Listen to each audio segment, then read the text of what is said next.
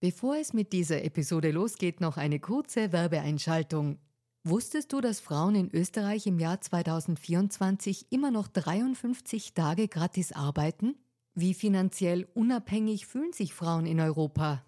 Die Mastercard Finanzstudie 2024 hatte sich zur Aufgabe gemacht, aktuelle Themen wie den Gender Pay Gap und die finanzielle Selbstbestimmung von Frauen näher zu untersuchen. Finanzielle Bildung ist enorm wichtig für Frauen, um ein unabhängiges Leben führen zu können. Die Ergebnisse der Studie zeigen eindeutig, dass es noch viel zu tun gibt, insbesondere wenn es um die Förderung der finanziellen Selbstbestimmung von Frauen und Ungleichheiten im Job geht. Als weltweit führendes Technologieunternehmen im Zahlungsverkehr setzt sich Mastercard für eine inklusive digitale Wirtschaft ein, von der alle Beteiligten weltweit profitieren. Mastercard engagiert sich stark dafür, eine bessere Welt für Frauen in der Arbeit und in der Gesellschaft zu schaffen. Das beginnt bei dem Ende des Gender Pay Gaps im Mastercard-Universum und endet bei aktiven Förderungen für Kleinunternehmerinnen, Startups sowie jungen Mädchen in MINT-Karrieren. Weitere Informationen findet ihr unter www.mastercard.at-de-at. Und jetzt geht's weiter mit Fair and Female.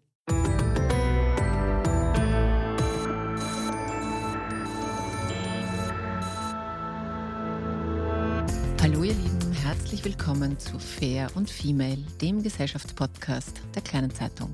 Mein Name ist Barbara Haas, ich bin Journalistin und hoste diesen Podcast und heute reden wir über ein besonders sensibles gesellschaftliches Thema. Es geht um Transmenschen, also um Menschen, die einen Widerspruch spüren zwischen dem Geschlecht, in das sie geboren wurden, und dem, wie sie leben wollen. Wir reden über Hürden, die man als solcher Mensch überwinden muss, die Vorurteile, Abwertungen, aber auch die schönen Momente, endlich angekommen zu sein. Aber wir reden auch über ein Thema, das in letzter Zeit sehr oft diskutiert wird, nämlich der Frage, ist Trans heute bereits ein Trend, der für Jugendliche sogar gefährlich sein kann? Und ich freue mich sehr, das jetzt alles mit Steffi Stankovic besprechen zu dürfen. Sie ist eine Transfrau. Herzlich willkommen, liebe Steffi. Dankeschön. Ich freue mich sehr, heute hier zu sein. Liebe Steffi, wir beide kennen uns aus einem anderen Podcastgespräch und sind uns daher nicht ganz so fremd. Mhm. Aber dennoch tue ich mir auch noch nicht ganz so leicht mit dem Thema Transsexualität und Transgender. Und vielleicht beginnen wir bei einem Gedanken, mit dem viele Menschen ein bisschen hadern, weil sie sich irgendwie nicht vorstellen können. Wie hast du denn bemerkt, dass der Bub, als der du sozusagen in die Welt gekommen bist, ein Mädchen oder besser gesagt dann eine Frau werden musste? Ich glaube, es hängt vieles damit zusammen, einfach nur, dass jemandem ein Geschlecht zugeordnet wird. Und es kommt halt mit gewissen Vorurteilen und Aufgaben oder ein Rollenbild. Und da kommt dann der Körper auch gar nicht so in Frage. Ich glaube, als Kind weiß man nicht wirklich oder kindliche Körper sind halt Mädchen und Buben sich ziemlich ähnlich, sage ich jetzt einmal. Und ich habe dann gemerkt, es gibt ein Rollenbild, in das ich nicht hineinpasse, wo dieses Gendern anfängt. Und zu Hause war das immer ganz okay. Es war super, so wie ich bin. Aber ich habe gemerkt, so wo ich im Kindergarten war oder in der Schule, war das immer so eine sehr starke Trennung. So von, das dürfen Mädchen, das dürfen Jungs nicht und umgekehrt. Und da merkt man, man fühlt sich dann nicht so frei oder man kann sein Wesen eigentlich unterdrücken wegen der Gesellschaft. Und das war so mein größtes Problem. Da wusste ich, etwas ist nicht okay. Später dann natürlich, wo die Pubertät angefangen hat, war das alles noch schlimmer, weil da fängt es an, wo der Körper sich an sich verändert. Und man hat dann irgendwie so, ich glaube, jeder Mensch präferiert irgendein Aussehen. Man fühlt sich wohler mit einer Haarfarbe oder mit längeren oder mit kürzeren Haaren oder mit weniger äh, Körperbehaarung, was auch immer es ist. Menschen arbeiten konstant an sich. Wenn manche zu viele Kilos haben, gehen sie trainieren und nehmen es ab. Wenn jemandem der Haarschnitt nicht gefällt, lässt man sich die Haare kürzen oder wachsen. Es ist etwas, was jeder an sich hat. Und ich glaube, wenn man dann aber auch so sich im Spiegel anschaut und jemandem etwas nicht gefällt, und heute ist die Medizin eben so weit, wie sie ist, und es kommt auch dann eben dazu, dass für mich persönlich das Geschlechtsorgan das Gehirn ist. Und ich finde, alles fängt da an. Alles, was exterior da ist, spielt dann eventuell nicht wirklich eine Rolle. Und mein Gehirn ist auf jeden Fall weiblich und das ist mein Geschlechtsorgan. Und nachdem würde ich sagen, dass das zum Schluss entscheidet, ist man eine Frau oder ist man ein Mann. Oder was super selten vorkommt, habe ich das Gefühl, in der Gesellschaft heutzutage sind nicht-binäre Personen. Und das ist etwas, wo Personen einfach nicht mit weder noch, weil die Welt ist ja nicht schwarz und weiß oder gut und böse es funktioniert so, dass nicht-binäre Personen eben auch sich mit keiner von den zwei Rollen identifizieren können, aber selber eine Rolle für sich erfinden. Mhm. Aber das war bei dir eben nicht der Fall. Mhm. Du bist in dem Fall binär, aber ja, sozusagen ja, ja. umgedreht. Und du hast jetzt schon gesagt, es ist so, das Geschlechtsorgan ist das Gehirn und, und damit identifizierst du dich mhm. auch. Und deswegen war es für dich, wenn ich das jetzt richtig gehört habe, einfach auch wichtig, diese Veränderung, also eben mehr als jetzt nur ein Haarschnitt und das zu machen. Das war so. Genau, genau. Also ich bin auf jeden Fall eine Frau. Ich bin mir da ziemlich sicher. Und ja, das bin ich auch jetzt und das war ich eigentlich auch immer, obwohl mir was anderes zur Geburt zugewiesen wurde. Okay. Du bist in Serbien geboren in den 90er mhm. Jahren in einem sicher auch sehr konservativen ja. Umfeld und hattest es wahrscheinlich nicht so leicht, überhaupt das Thema zu besprechen. Wie war denn die Situation damals so? Wie dieser Gedanke oder dieses Gefühl ist es wahrscheinlich eher, wie dieses Gefühl immer stärker wurde? Also die 90er in Serbien, ich bin 1992 geboren, da war der Jugoslawienkrieg. Die Bundesländer haben sich voneinander getrennt und jeder wurde einzeln für sich. Und das war so eine Verfeindlichung gegen alle möglichen, die Religionen gegeneinander, weil es war eine Riesen-Community. Und dann war Serbien so ganz, ganz serbisch. Also es war Rassismus, es war Xenophobie, man hatte Religionsfeindlichkeit. Alles, was nicht so pure serbisch war, war ein Problem. Und alles, was vom Westen kam, hat noch mehr ein großes Problem gespielt, da eben NATO, USA und, und, und. Und die haben sich sehr konzentriert auf dieses konservative Rollenbild. Eine Frau muss zu Hause sein, kochen, ist so geboren dafür und ein Mann ist geboren für was anderes. Also stark sein, nicht weinen, in den Krieg ziehen, etc. Und da war das so, dass, also meine Eltern sind eine ziemlich urbane, moderne Familie. Ich bin ohne Religion aufgewachsen. Es war sehr wichtig, dass ich verstehe, dass das quasi etwas ist, was ich vielleicht möchte, aber was nicht wirklich real ist. Also meine Mutter hat mich mit allem supportet. Wenn ich mit Barbiepuppen spielen wollte, war das auch okay. Wenn ich mit Autos spielen wollte, war das auch okay. Aber irgendwann mal kam ich halt aus diesem Elternhaus raus und sobald eben ich in die Schule kam, war das eben dieses Gendern, was mich sehr verwirrt hat. Und ich habe nie von transidenten Personen gehört oder generell von Homosexuellen. Das war nicht in meinem Umfeld, weder im Fernsehen, Magazine, weil alles sehr zensiert ist. Vielleicht es noch immer, aber damals auf jeden Fall. Und ich habe erst später, wo das Internet kam und später auch mit eben einer Sendung von Arabella Kisbauer, wo sie eben sowas thematisiert hat, weil in Serbien gab es kein Fernsehen zur Kriegszeit. Es gab nur so zwei, drei Kanäle. Und meine Eltern haben dann deutsches Fernsehen empfangen und die haben mich einfach nur vom Fernseher hingestellt, um fernzuschauen. Und so habe ich auch Deutsch gelernt damals. Und ich habe dann eine Sendung von Arabella Kisbauer gesehen, wo sie transidente Personen eingeladen hat in ihre Sendung und die hat ihre Geschichten erzählen lassen. Und da wusste ich zwar nicht, ich bin das jetzt, aber ich wusste so, okay, die haben dasselbe Problem wie ich. Mhm. Die kommen irgendwie voll nicht klar mit dem, was von ihnen erwartet wird oder was die Gesellschaft von ihnen möchte. Später habe ich dann auf diese Sendung zurückgegriffen und wo das Internet dann da war, endlich in Serbien und ich in Teenager war, um mich zurechtzufinden, habe ich dann ziemlich viel recherchiert und ich habe gesehen, okay, ich bin auf jeden Fall nicht alleine. Mhm. Okay, aber an sich eben gab es diese Bilder und Menschen gar nicht in deiner nein, Umgebung? Nein, nein, nein.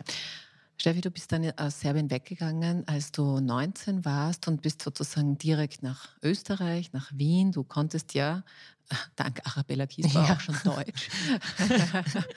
und hast hier für dich beschlossen, okay, hier kann ich nochmal neu beginnen. Also ich kann das, was mich jetzt umtreibt, was ich vielleicht verändern oder wer ich sein möchte, das kann ich hier in Österreich einfach nochmal neu starten. Und dazu würde mich interessieren, vielleicht kannst du ein bisschen beschreiben, wie das war, also auch welche Herausforderungen du dabei hattest und wann es dann schön wurde. Also der wichtigste Punkt war für mich, ich wusste, sobald ich auch äh, als Kind oder als Teenager, wem auch immer ich die Geschichte erzählt habe, dass ich mich im falschen Körper fühle oder äh, dass ich diesem Rollenbild nicht entspreche, hat jeder geglaubt, ich habe sie nicht mehr alle. Und das kann ich wirklich so sagen. Es war wirklich von meiner Familie bis über Schulpsychologen oder Freunde. Jeder hat gemeint, ich bin verrückt. Und ich wusste eigentlich in dem Moment, solange ich zu Hause bin und das Umfeld habe, was ich habe, wird es mir ziemlich schwer fallen. Und ich wusste nicht, ob ich das Ganze so auch basically, ich sage das jetzt so, überleben kann. Und ich habe mich dann bewusst entschieden, komplett wegzuziehen in ein Land, das etwas offener damit umgeht, wo ich medizinische Hilfe habe und beobachtet werde in dem Fall und ich das durchziehen kann, wo mich die Leute vom ersten Tag an gleich kennenlernen als die Steffi. Und es war eine ziemlich gute Entscheidung. Ich glaube, es war die beste Entscheidung in meinem Leben. Ich habe dann am Anfang quasi wie so ein Doppelleben geführt mein Leben hat sich komplett umgeändert. Ich habe andere Kleidung getragen, ich habe versucht, mich für Make-up zu interessieren, ich habe meine Haare anders getragen. Also es war ganz, ganz anders. Und Sachen, wo ich mich zum Beispiel früher geschämt habe, zu gestikulieren oder irgendwas zu sagen oder ein Wort zu benutzen, war hier möglich für mich, weil mich davor niemand kannte. Und es hat ziemlich gut funktioniert. Ja. Also das heißt, du bist hier auch schnell angekommen. Mhm. Das, was du sagst, dass du auch medizinisch beobachtet mhm. wurdest, sozusagen, also dass das, was du verändern wolltest, auch ein bisschen gemonitort werden ja. konnte. Muss ich jetzt ganz kurz auf das kommen, so wie ich dich hier sehe, mir gegenüber sitzen. Du bist eine sehr weibliche Frau. Also Dankeschön. Du, hast eine, du bist Make-up-Artist, mhm. also das ist etwas, was hilft, glaube ja, ich. Ja, auf jeden Fall. Und du hast aber für dich auch nicht die Rolle, sondern auch das Erscheinungsbild gewählt einer sehr femininen Frau. Mhm. Also gibt es ja auch irgendwie natürlich Frauen 100.000 ja, Varianten. Du hast eine sehr feminine genommen. Du hast lange blonde Haare, hast ein sehr gepflegtes, schönes Gesicht, Dankeschön. wenn ich das so sagen darf. Ja, bitte gerne. Aber was mich interessieren würde, warum wurde es denn diese Form, also diese durchaus auch sexy Form? Es, es funktioniert so. Ich glaube, es gibt tausend Studien von gut aussehenden Menschen geht es einfach im Leben besser. da muss ich mich jetzt nicht viel erklären. Und am Anfang war mir so, so mit 19 auf der Uni, war mir das so, ich kann so androgyn aussehen, wie ich möchte. Es ist mir eigentlich egal. Ich hatte so abrasierte Haare auf der Seite in allen möglichen Farben von Giftgrün bis Türkis und Pink und drei Farben gleichzeitig am Kopf und keine Augenbrauen und roten Lidschatten. Es war auf jeden Fall sehr interessant, mich farbenfroh anzuziehen. Ich hatte zehn Farben auf einmal an und ich habe aber gemerkt, die Leute, wenn ich mich nicht selber als Frau vorstelle, nehmen mich die Menschen auch nicht wirklich als Frau wahr. Und ich wurde dann auch so gejudged. Ich glaube, ich habe auf ziemlich viele Vorurteile getroffen. Ich kann mich noch erinnern, man hat auch gemeint, ich sehe aus, als würde ich Drogen nehmen. Und ich kann auch wirklich sagen, ich habe noch nie irgendeine Art von Substanz probiert. Und das war für mich so, was sind das für Vorurteile, die mir entgegenkommen? Und dann schaut man dann halt immer, ich meine, und das Rollenbild als Frau, wo man jetzt zum Beispiel was schön bezeichnet wird. Ich meine, wir haben tausend Magazine, Billboards, Fernsehen und, und, und. Und die Frau wird generell so immer so hingestellt, als wäre sie super schön und sie muss schön sein. Und dann hatte ich halt so Ideale, glaube ich, vom Aussehen her. Und ich habe dann versucht, so ist Schönheit erreichbar. das war so eine Einstellung, die ich hatte. Also ist es für mich möglich, schön zu sein und was sind so die Punkte? Und es war eher so wie ein Projekt.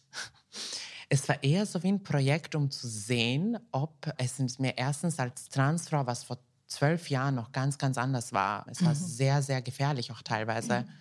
Ich habe mir gedacht, werde ich dann ein besseres Leben haben, bessere Jobs, bessere Möglichkeiten, mehr Freunde.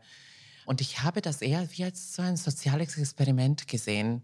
Aber irgendwann mal kommt man in so eine Routine. Ich glaube, das ist so wie, wie als würde man jetzt für die Olympiaspiele trainieren. Man kommt dann in irgendeine Routine und man will sich steigern und man will es mehr und besser und dann kommen noch die, diese ganzen Möglichkeiten dazu. Und dann bin ich halt so, ich glaube, entspreche ich jetzt diesem idealen Rollenbild einer Frau vom Aussehen her. Und das hat mir natürlich super viele Möglichkeiten gegeben. Ich glaube, ich würde kaum meinen Aktivismus betreiben, wäre das jetzt nicht so. Mhm. Also das hat, das hat, sich auch erfüllt. Dieser Gedanke, ich habe dann ein besseres, einfacheres Absolut. Leben mit mehr Möglichkeiten, das Absolut. ist eingetroffen. Absolut. Jedoch ist es heute so, dass ich mir oft denke, eigentlich wäre ich viel freier, wie ich es früher war. Es ist eine ganz, ganz komische. Und ich glaube, es muss jeder für sich halt irgendwie finden, was für die Person auf jeden Fall besser passt. Ich habe auch sehr viele androgyne Freunde und Freundinnen. Und ich glaube, dass es halt, die fühlen sich auch super wohl in ihrer Haut. Mhm. Und für mich, ich, ich kann jetzt nicht sagen, ich habe mich unwohl gefühlt. Ich habe mich wohl gefühlt, aber ich habe mich nicht wohl genug gefühlt. Mhm. Und heute, weil eben die Gesellschaft eben so ist, wie sie ist, und heute fühle ich mich auf jeden Fall sicherer. Mhm. Und wenn du aber jetzt sagst, du hast dich früher vielleicht freier gefühlt, meinst du das jetzt, dass es viel Arbeit macht, eine gut aussehende Frau zu sein? Oder was meinst du damit? Ja, also ich kann wirklich sagen, man gibt sehr viel Geld aus und sehr viel Zeit. Und ich weiß nicht, ob man sich das vorstellen kann. Ich versuche auch ziemlich viel alleine zu machen, wo ich zum Beispiel meine Nägel selber mache oder. Aber wenn man so ich weiß es nicht, jetzt Sachen nimmt wie Kosmetiktermine, Kosmetik einkaufen, Friseurtermine, extra Sachen, Mode. Es ist halt wirklich etwas, wo es sehr viel Zeit, Geld, Nerven teilweise auch, weil manches tut ja auch weh. ja, also es ist auf jeden Fall sehr, sehr viel Arbeit. Und es ist auch so, wenn man dann zum Beispiel einen Standard hat, weil ich wache ja nicht in der Früh auf und ich habe wunderschöne Haare und perfekte Nägel und gar keine Haare am Körper und bin geschminkt und habe Wimpern bis zum Himmel. Es funktionierte so, dass ich dann zum Beispiel einfach nur mal in der Früh aufstehe und dann zum Brunchen gehe mit meinen Freundinnen am, am Sonntag. Und ich habe kein Make-up oben, meine Haare sind nicht gemacht, ich habe mich nicht extra schick angezogen, sondern ich habe einfach einen Oversize-Hoodie und Turnschuhe. Und dann sagt man so, alles okay bei dir? Weil man das nicht gewohnt ist ja, von dir. Ja, und mhm. dann denke ich mir so, das ist jetzt ein Standard, den ich gegeben habe. Und wenn ich den dann nicht erfülle, früher hat mich das nie jemand gefragt. Ich konnte jetzt mit roten Lidschatten gehen oder mit gar keinem Make-up. Und niemand hat mich gefragt, ob es mir gut geht. Aber das ist interessant, weil du hast jetzt sozusagen ein Problem, was viele CIS-Frauen auch ja. haben. Ja, ja, absolut. Äh, nämlich, dass sie ständig irgendwie diesen Standards entsprechen ja. müssen anscheinend. Und ganz viele wehren sich ja dagegen und schminken sich eben nicht mehr. Und danke Pandemie ziehen sich auch keine hohen Schuhe mehr an. Ja, absolut. Und ich kann das super unterstützen. Es gibt für mich auch Momente, wo ich mir denke, ich möchte das jetzt einfach nicht machen. Und ab und zu denke ich mir so, ich liebe meine Haare generell als Ästhetik und ich habe sie auch halt wie als Schmuck. Aber manchmal denke ich mir, ich würde mir gerne jetzt den Kopf abrasieren, einfach nur um ein Statement zu setzen. Da und ich, würdest du dich da drüber trauen? Ich glaube, irgendwann mal passiert dieser Moment auf jeden Fall. Also es kommt auf jeden Fall immer näher, einfach nur als Statement, dass ich weiblich sein kann, mit oder ohne Haare. Mhm. Aber ich weiß nicht wann, aber es wird auf jeden Fall passieren. Steffi, ich möchte ein bisschen auf das Thema Transgender und Gesellschaft kommen und würde gerne mit dir über ein Buch reden von die deutsche Feministin und Autorin Alice Schwarzer, die du wahrscheinlich auch kennst, mhm. hat kürzlich ein Buch veröffentlicht über Transsexualität. Das heißt, was ist eine Frau, was ist ein Mann, eine Streitschrift. Und Grund für dieses Buch ist die politische Überlegung in Deutschland jetzt erstmal, hat mit Österreich nicht so viel zu tun, ein Selbstbestimmungsgesetz zu erlassen, das Menschen ab 14 Jahren bereits die Freiheit einräumen soll, zu entscheiden, welches Geschlecht man haben möchte, wie man sich eben identifiziert. Momentan liegt die Altersgrenze bei 18 Jahren und zwei Parteien, die FDP und die Grünen, wollen das nun ändern. Und Alice Schwarzer sagt vieles in diesem Buch. Wir haben es beide zumindest im Groben mhm. gelesen. Sie warnt vor einer Trans Mode, wie sie das bezeichnet. Und ich habe ein kurzes Zitat von Alice Schwarzer, es geht so, Zitat, es geht um Zehntausende junge Mädchen, die plötzlich ihr Geschlecht wechseln wollen. Vor allem sehr junge Mädchen. Mittlerweile gibt es Klassen, in denen vier Mädchen sitzen und sagen, ich bin trans, ich will ein Junge werden. Zitat Ende. Und ich frage dich, jetzt bist du sozusagen the other way round. Also du bist, warst kein Mädchen, das ein Junge werden wollte, sondern es war irgendwie umgekehrt. Und du hast schon erzählt, du hattest in deiner Umgebung gar keine Transpersonen. Aber wie siehst du denn diese Diskussion? Ist Transsexualität tatsächlich eine Mode? Ich glaube, es ist für CIS-Personen so, dass sie früher nicht konfrontiert wurden mit dieser ganzen Sache über Transidentität und transgeschlechtliche Personen. Und es ist auch so, dass ich mich ja auch geoutet habe als Kind. Nur niemand hat mich wirklich ernst genommen. Und das ist halt etwas, was immer das Problem war. Wenn Teenager oder Kinder sich als Transident outen, werden sie nicht ernst genommen. Und dann warten sie halt wie ich, bis sie nicht volljährig sind, bis sie nicht auf eigenen Beinen stehen oder quasi selber entscheiden können. Und dann machen sie das Ganze durch. Fakt ist, dass es hätte mir auch viel Besseres getan, hätte ich in meiner Pubertät oder vor meiner Pubertät eine Transition gestartet. Es ist auch so, dass ich glaube, Alice Schwarzer nimmt das so auf, wie als würde ich in der Früh aufwachen als 14-jähriges Kind und gehe zu einem Arzt und der verschreibt mir Hormone. Und so funktioniert das Ganze nicht. Es gibt Begutachtungen, es gibt Prozesse, manchmal wartet man Monate oder vielleicht auch Jahre auf Hormone. Und wenn, dann passiert auch nicht gleich eine geschlechtsangleichende Operation, sondern es wird wahrscheinlich nicht passieren, also mit ziemlicher Sicherheit nicht vor 18. Und da ist man, wenn man jetzt zum Beispiel 14 ist, hat man noch vier Jahre, um überhaupt nochmal zu entscheiden, will ich überhaupt eine geschlechtsangleichende OP? Vielleicht habe ich mich umentschieden in diesen vier Jahren, wenn ich jetzt schon so lebe als Frau oder als Mann oder als nicht-binäre Person. Aber auf jeden Fall ist es so, dass man ziemlich stark auch begutachtet wird und beobachtet wird. Und es gibt Therapeutinnen, Ärztinnen und vieles, vieles mehr und Selbsthilfegruppen, wo oft Personen noch sich bewegen, bevor sie überhaupt Hormone nehmen. Mhm. Und nicht zu sprechen von einer geschlechtsangleichenden OP. Und dieser Trend kommt eher davon, dass sich viele nicht getraut haben früher. Wir leben heute in einer Gesellschaft, wo es okay ist, trans zu sein.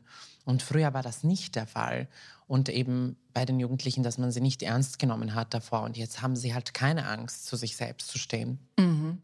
Also du sagst, der Trend kommt einfach daher, oder Trend unter Anführungszeichen, dass es die Menschen, die es betrifft und immer schon betroffen hat, jetzt einfach auch sichtbarer sein Absolut. können. Mhm. Ich habe ja, also auch bei dem Buch von Alice Schwarzer, manchmal so das Gefühl, es ist irgendwie beides. Einerseits, Transpersonen sind so wenige, dass man gar nicht so ein großes Gewese drum machen sollte. Und andererseits, sind sie so eine große Gefahr. Und ich denke mir immer, ja, aber beides geht ja nicht gleichzeitig, also entweder viel oder wenig. Ich muss auch sagen, man kann auch nicht immer wissen, wer trans ist in einem Umfeld. Mhm. Es kann jede Person, die man kennt, die Kassiererin im Supermarkt kann trans sein, der Friseur kann ein Transmann sein. Es kann ziemlich viele Personen können trans sein und man weiß es nicht das ist halt auch so, dass man wegen den sichtbaren Leuten sagt, das ist jetzt ein Trend gegen die Personen, die sichtbar sein möchten und die wollen nur sichtbar sein, um ein Statement für die Gesellschaft zu setzen. Uns gibt es, man kann uns nicht unter den Teppich kehren. Mhm. Und das ist halt wieder, glaube ich, so wieder ein riesengroßes Misunderstanding und ein Missverständnis, das Transpersonen immer mit sich haben, so dass man unbedingt wissen muss, wer trans ist oder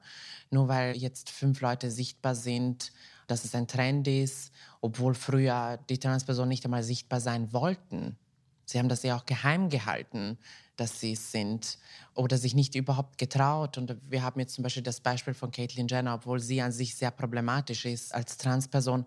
Caitlyn Jenner hat eine Transition gestartet mit 70 nach 18 Kindern, hatte dann nochmal, wo sie 40 war, einen Versuch, um eine Transition zu starten. Und dann hat sie sich zurückgezogen wegen der Familie. Also es gibt super, super viele mhm. Aspekte und Punkte, wo sich Menschen einfach nicht trauen und das mit ins Grab genommen haben.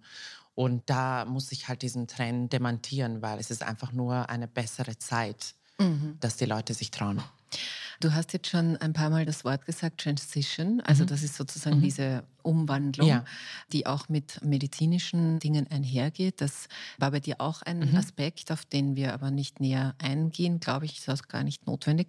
Ich würde noch auf einen zweiten Aspekt aus dem Buch gern eingehen, der heißt Detransition. Mhm. Also das ist sozusagen dann wieder die rückläufige Form von mal umgewandelt und dann wieder zurück. Und das beschreibt irgendwie den Vorgang, wenn sich transsexuelle Menschen nach einer Geschlechtsangleichung quasi aus Reue wieder in ihre ursprüngliche Rolle zurückverwandeln wollen. Schwarzer beschreibt das in Beispielen, aber es gibt jetzt keine wissenschaftliche Evidenz dazu. Es gibt auch quasi keine Studien. Es sind insgesamt sehr wenige, kann man sagen. Aber wie siehst du denn diese Kritik? Also kennst du denn diesen Gedanken in der Community, dass Transfrauen oder Transmänner dann irgendwann mit, keine Ahnung, 25 sagen, oh, das war jetzt irgendwie doch verkehrt, alles wieder retour? Ich will diese Agency dieser ganzen Story nicht wegnehmen. Ich bin mir ziemlich sicher, es gibt Personen, die sich umentschieden haben, für die eine Detransition auf jeden Fall besser ist, als die ganze Transition zu machen. Das ist auf jeden Fall auch total legitim und auf jeden Fall auch wichtig. Fakt ist, dass es ein sehr kleiner Prozentsatz ist, ein sehr, sehr minimaler. In der Medizin gibt es super viele Fehldiagnosen und falsche OPs und Sachen, wo etwas schiefgelaufen ist und wo die Ärzte nicht aufmerksam waren. Und so würde ich die, die Transition auch vergleichen. Es wurde irgendwas diagnostiziert, was auf jeden Fall nicht entsprochen hat. Und es kann auf jeden Fall ein Fehler passieren, um eben das, diesen kleinen Prozentzahl von 0,2 zu nehmen und sagen, es gilt für uns alle nicht und wir sollten alle darauf aufmerksam sein, ist sehr, sehr problematisch, da es immer Fehler geben kann. Ich kenne persönlich ziemlich viele Transpersonen, weltweit auch. Über Social Media ist man da ziemlich gut connected. Fakt ist, niemand von uns kennt persönlich eine Person, die die transitioned hat. Natürlich kann ich welche googeln und ich kann mir Dokus anschauen, was ich auch getan habe. Und ich verstehe auch irgendwie die Sichtweise. Aber es spielt für das Selbstbestimmungsgesetz nicht wirklich eine Rolle, weil eben es Fehldiagnostiken gibt überall und es kann immer wieder passieren. Und es tut mir auch leid, dass diese Personen das erlebt haben. Ich fühle auch mit und es ist auch total legitim, dass man die Transition möchte. Aber das als Argument zu nehmen, dass man dann das Selbstbestimmungsgesetz abschaffen muss, wegen diesem kleinen Prozentzahl, das ist wie, als würde ich jetzt sagen, zweimal wurde im Jahr ein Herz rausoperiert, obwohl es nicht hätte tun sollen. Wir schaffen jetzt Herz-OPs ab, obwohl es Hunderttausende gibt, die es brauchen. Mhm. Das können wir einfach nicht tun. Mhm. Okay, und du kennst also jetzt persönlich auch niemanden, Nein. wo das ein Thema ist, weil das nächste wäre ja diese Detransition. Hängt das dann vielleicht zusammen, dass man eben schon so früh unter Anführungszeichen mit 14 bereits entscheiden könnte und wäre, also das ist alles viel konjunktiv, wäre es dann besser zu warten und so weiter. Aber wir können uns darauf einigen, ja, das gibt's mhm. und es sind super wenige. Ja. Ja, okay.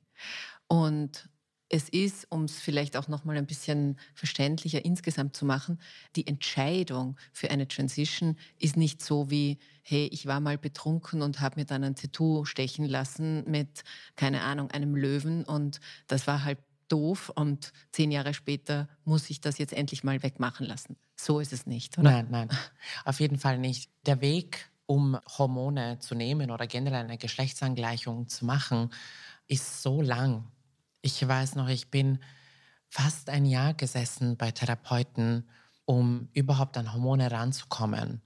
Und da haben wir Gespräche geführt und da habe ich schon mich präsentiert als Frau und überall vorgestellt und schon so gelebt. Ich kann mir vorstellen, dass zum Beispiel in diesem einem Jahr, wenn man jetzt zum Beispiel in dieser Rolle schlüpft, die man immer sein wollte, oder die man auch wirklich ist, dass man dann vor den Hormonen sich denkt oder ein Jahr später, okay, ich habe mir das jetzt gerade angeschaut, die Realität sieht komplett anders aus, ich entscheide mich um.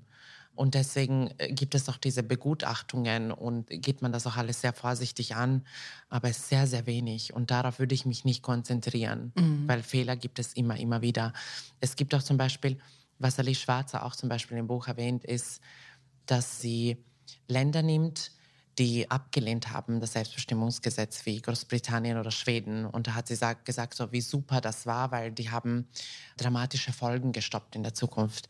Jedoch gibt es super viele Länder, eine Handvoll, zwei Hände voll, wie äh, Schweiz, Neuseeland, Argentinien, Belgien und so weiter, die das Selbstbestimmungsgesetz haben.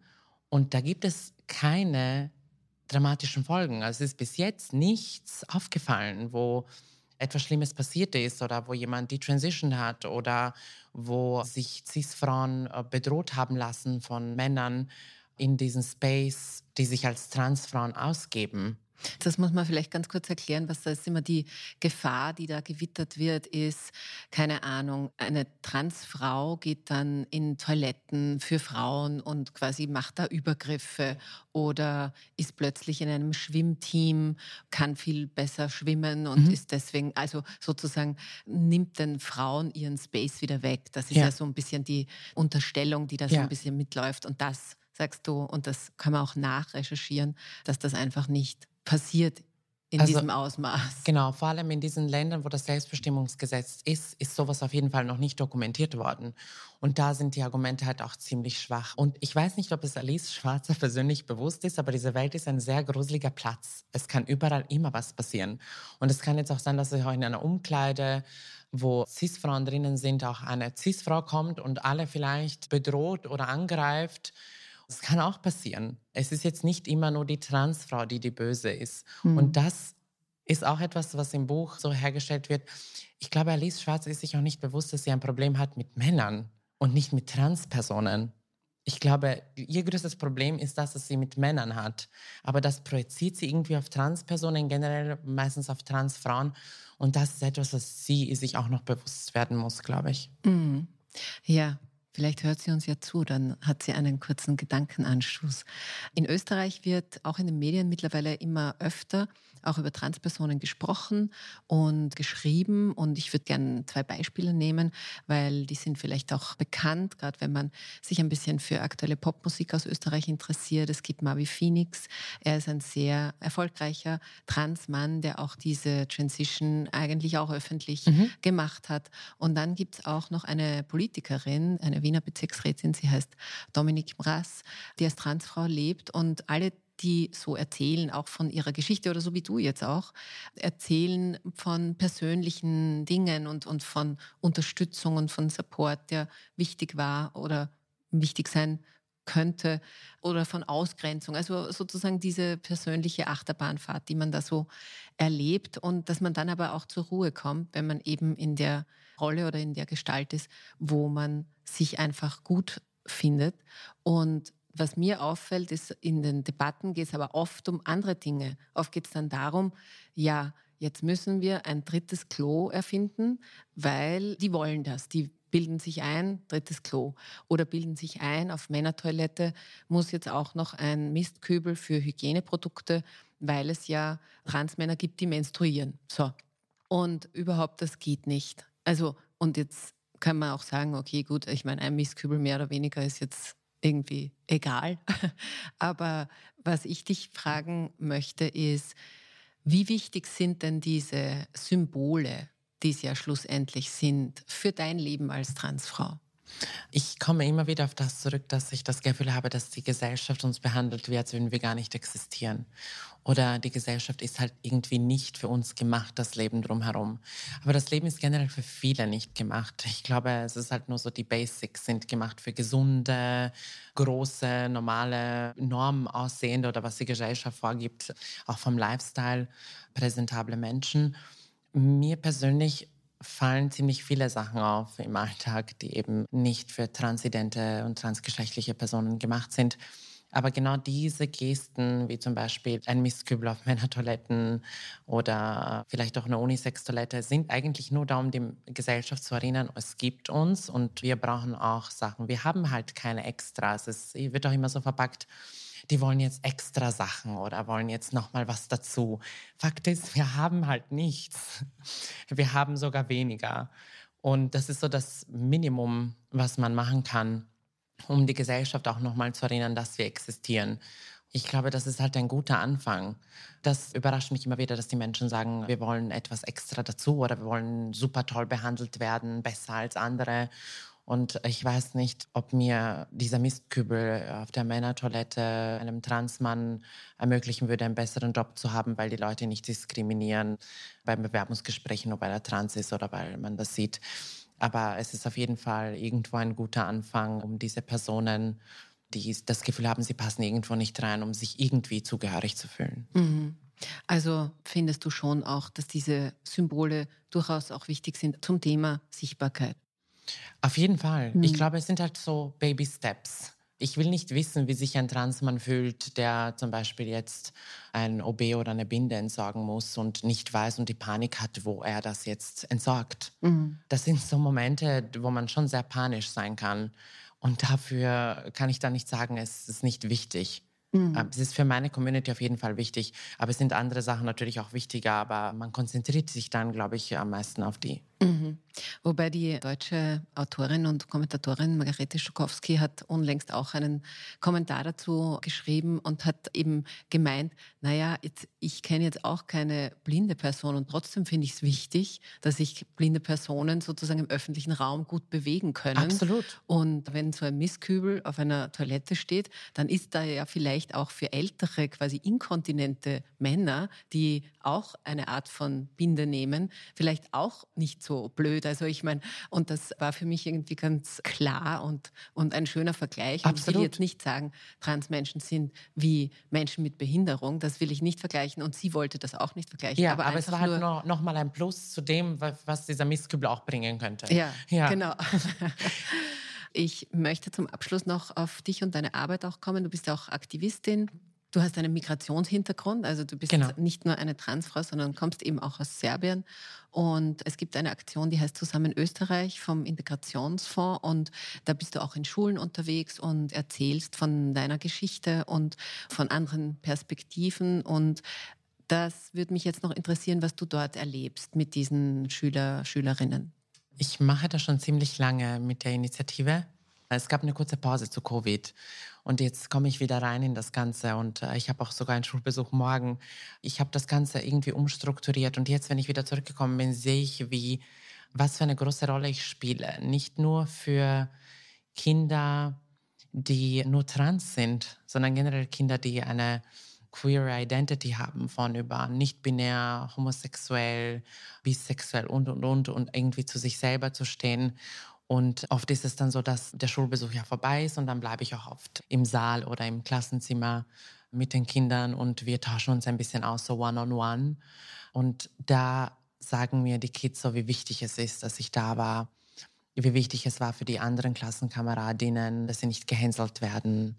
Und ich glaube, dass viele Kinder sich einfach identifizieren können mit mir, auch wenn sie nicht queer sind, einfach nur so, sie hat recht, ich passe nicht in dieses Rollenbild hinein. Ich bin Cis-Frau, ich bin auch Frau, aber ich möchte nicht leise sein oder ich möchte nicht für meinen Mann in der Zukunft nur kochen und zu Hause sein.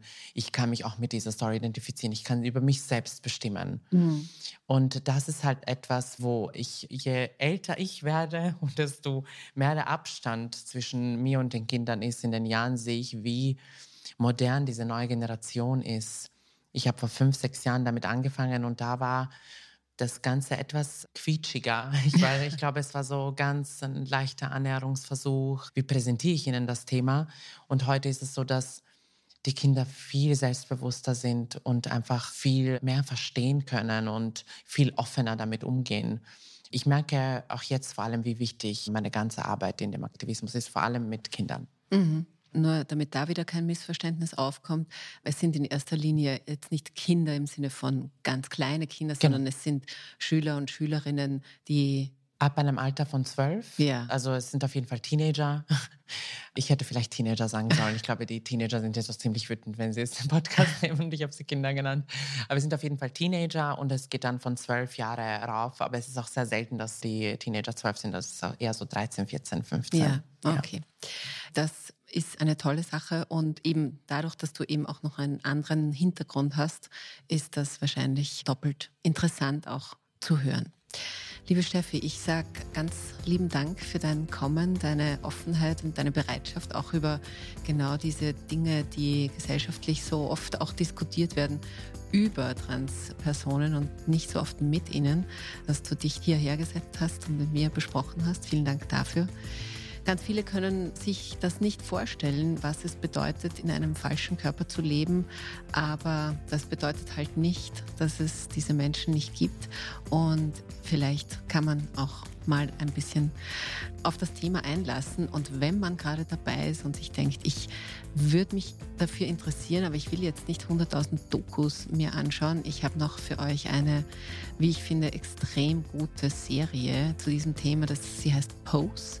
Pose, also P-O-S-E, wie Posen, besticht auf mehreren Ebenen. Erstens mal gibt es extrem gute Musik. Sie ist sehr schön gemacht, sehr berührend und beschreibt die Transgender-Kultur zwischen 19 1987 und 1994 in Amerika mit der sogenannten Ball Culture. Viele Schauspielerinnen sind auch im echten Leben transgender, also die wurden auch so gecastet und du, Steffi, hast mir vorher noch erzählt, auch mitgeschrieben, genau. ein Buch dazu. Also das ist sozusagen alles sehr, sehr echt und auch sehr, sehr schön und mitreißend in den Geschichten zu erleben, wie das begonnen hat, sichtbar zu werden. So, jetzt bin ich fertig mit mir. Also, wenn euch dieser Podcast gefallen hat, dann bitte teilt ihn doch und lasst eine gute Bewertung da. Und wenn ihr wissen wollt, was sonst noch so los ist auf der Welt oder auch bei euch in der Region, dann schaut doch einfach in die kleine Zeitung in Print oder digital. Und wir hören uns, wenn ihr Lust drauf habt, wieder in einer Woche. Und bis dahin wünsche ich euch eine gute Zeit, gute Gespräche und schaut rein in Pose. Alles Liebe und Baba.